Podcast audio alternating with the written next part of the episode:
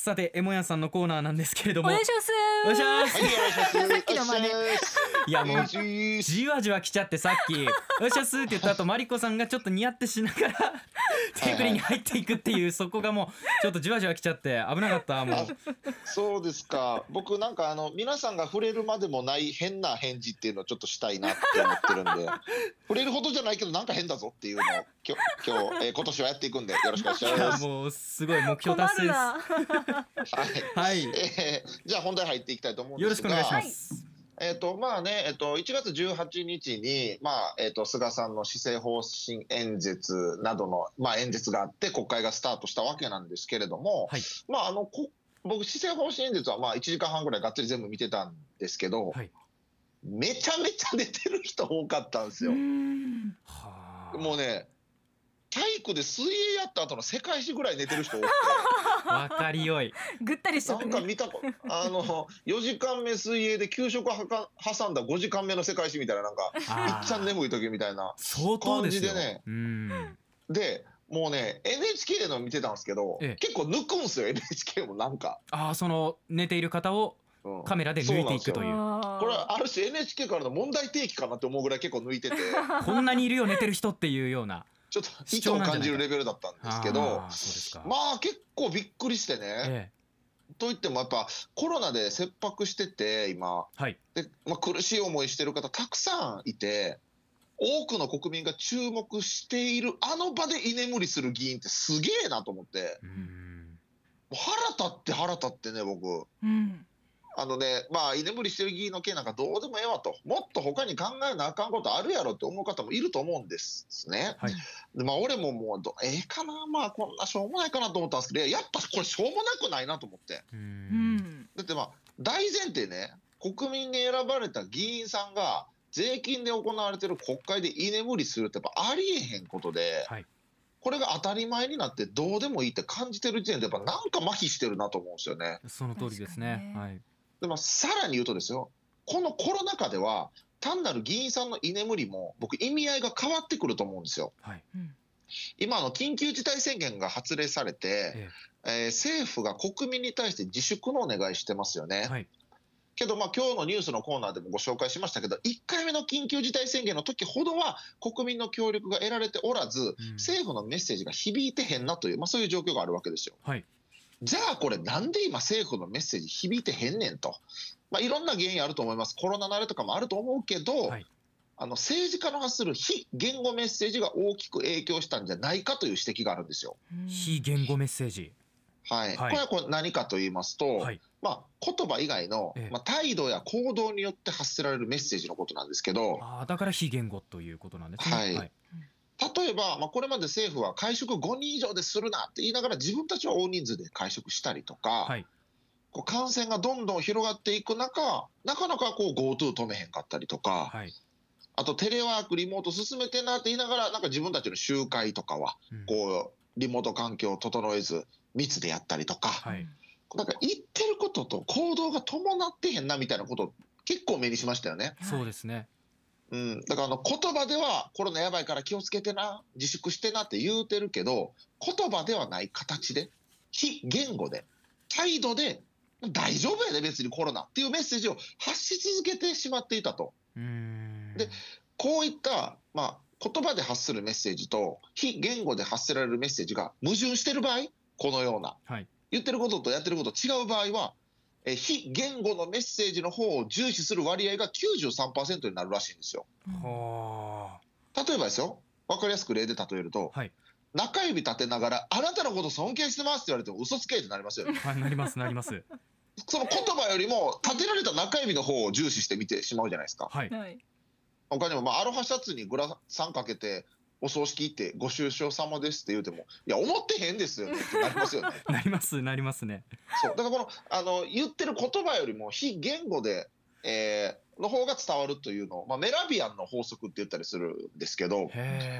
このね、えー政治家がコロナのことを甘く見ているというのが、まあ非言語メッセージとして国民に伝わって、いくら、えー自粛の要請をしても、もはや響かなくなってしまっているんではという指摘があるんですねう。んまあ、そう考えたらですよ、はい今回の施政方針演説で、菅さん、コロナ対策のこと一生懸命話してましたよ。はい一日も早く収束させたいみたいな。でも、それを聞いてる議員が居眠りしてしまってたら、大したこと言うてへんな。ということは、非言語メッセージで伝わってしまうじゃないかと。居眠りしてる議員のせいで、えー自粛を呼びかけるメッセージがより弱まってしまうんじゃないかなと思うんですよ。はいでもこれね、あのカメラで抜かれた時たまたま瞬きしてたかなとか、うとうとしてたかなみたいなレベルじゃないですからね。うもうこの時間たっぷり睡眠とったるぞという強い意志を感じる首の角度だったんですよ。もういやーがっつりもう下に伏せている。大人が仕事であんなにがっつり寝るのって見るの国会中継ぐらいですよねなんかねほんとほんと、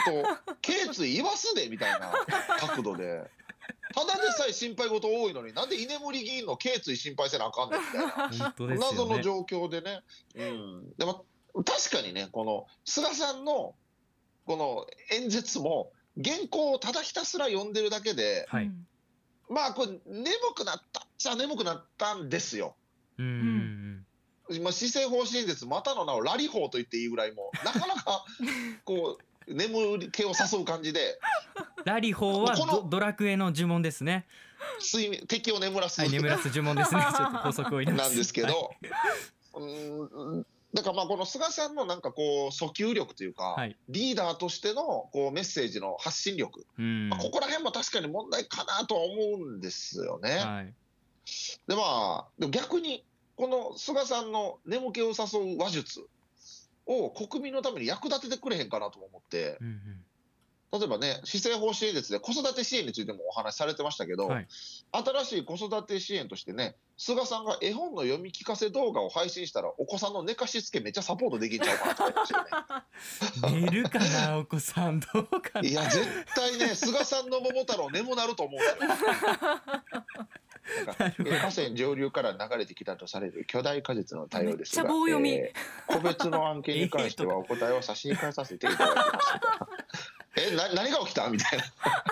差し控えさせていただきますとかええとか入るとちょっとやっぱ眠くなってきますねねお鬼鬼討伐の人事に関しましてですが、個別の人事に関することですので、お答えは差し控えさせていただきますみたいな。え、誰が言った？みたいな。で、絵本よーく見たら、これ全部黒塗りされてるみたいな。なんかそういううわーもう皮肉がいっぱい込められておりましたね、でもこれ、麻生さんの桃太郎とかはちょっと面白そうやなと思いますけどね、なんかね。おめえら、川からでっけえ桃流れてくるのなんて見たことねえだろ。朝日新聞か、おめえ、みたいな。2回目のきびだんごの給付は考えておりません。嫌な桃太郎ですね もうそんなこれちょっと腹立って見えるなるほどなるど。ほどうん。で、まあね、あの冗談抜きで、でもほんまにええことも言うてて、はい例えば育育休に関してね、政治家も1ヶ月取るようにしますみたいなこと言ってたり、うん不妊治療のお話とか、あと脱炭素のお話とか、まあ、そこら辺の話、やっぱりすごい大事だと思うんですね。はいだから、えーそれだけにですね、やっぱ眠ってた議員はすごく僕残念うんだったんですよね。うん、でもこれさぞかし菅さんもおこなんちゃうかなと思って、その後も見てたんですけど、えそしたらその後のね、西村経産大臣が喋ってる時菅さんもちょっと出てたんですよね。もう、えーその何なんでしょうね、何をしに来てるのかっていうところはなんでこっち側が自覚してくださいって言わなきゃいけないんだっていう。ねえよみたいな感じかな。ね これあのね、一瞬まばたきしたとこを僕が切り取ってるとかじゃなくて、ちょっと、ええあの18日、全録のレコーダーで撮ってる方、見てもらいたいんですよ、1分、あ1時間50分ぐらいのところなんですけど、はい。僕、数えてたんですよ、目つぶってる時間、はい。22秒目つぶってたんですね。あらもうそれはもこれう現ね、行犯です。ままばたきやったとしたら、もうドライアイが過ぎるやろ。なんで俺、議員さんの頸椎と菅さんのドライアイの心配せなあかんねんみたいな。ねもう大変なことに、ね、なっててえ、演説の中でコロナに打ち勝った証としてオリンピックやる言ってたけど、いや、まずは眠気に打ち勝ってくれとしかも言えないですよね。ねえ M さんはい、あのリスナーさんからもメッセージが届いておりまして大阪紹の介しましょう。はい、安倍正文さんから国会って多くの場合質問と答弁の繰り返しによって会議が進行しますよね。うん。一方、職場や学校など私たちの身近で行われる会議は挙手した人の中から議長が指名して議論を深めていきますよね。国会でもそういう方式でやったらどうなんでしょうか。時には議長や委員長が会派や年齢や性別や出身地や経歴などバランスを考えながら突然指名して意見を述べさせるなんてこともやったらどうなんでしょうかということですそうですよね、うん。まあ、あの指名とか挙手とかはやってないんですけど、まあ、今、国会の人って基本、事前通告して、官僚がこうペーパー用意して、それで回答するみたいな形が基本で、えでこう事前に通告してない質問を野党が急にしたりすると、ちょっと今のは事前に通告してないから、ちょっと答えられませんけどねみたいな感じになるんで。うん。えうーん。まあ確かにこう緊張感という意味では、まあ、なんかそういうね、事前に通告してない、えーやり取りみたいなのもちょっと見たいなとは思いますよね、確かそうにね。ですよね、うん。あとそうですね。レッドラインさんとかはやっぱりヤジ。人の話を聞けって小学校で習うはずだけど聞けない親父が多いというふうに来ております。国会に対して、うん、あのね、ヤジ、国会の時のヤジって、え全部が全部ダメとは僕は思わないんですね。え、はいはい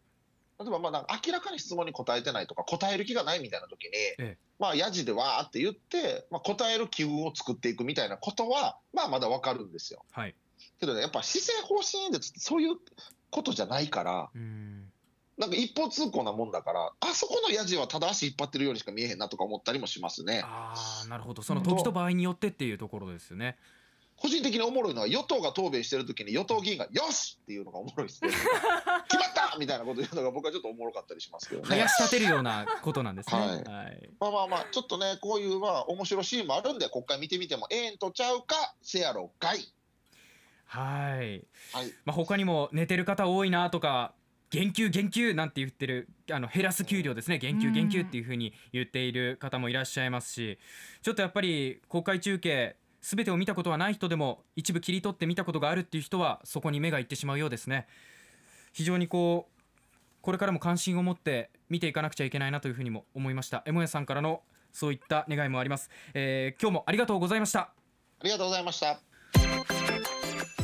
アップのポッドキャストを最後までお聞きいただきありがとうございました。生放送は平日朝7時から FM921 AM738 RBC ハイラジオからはラジコで。お楽しみください。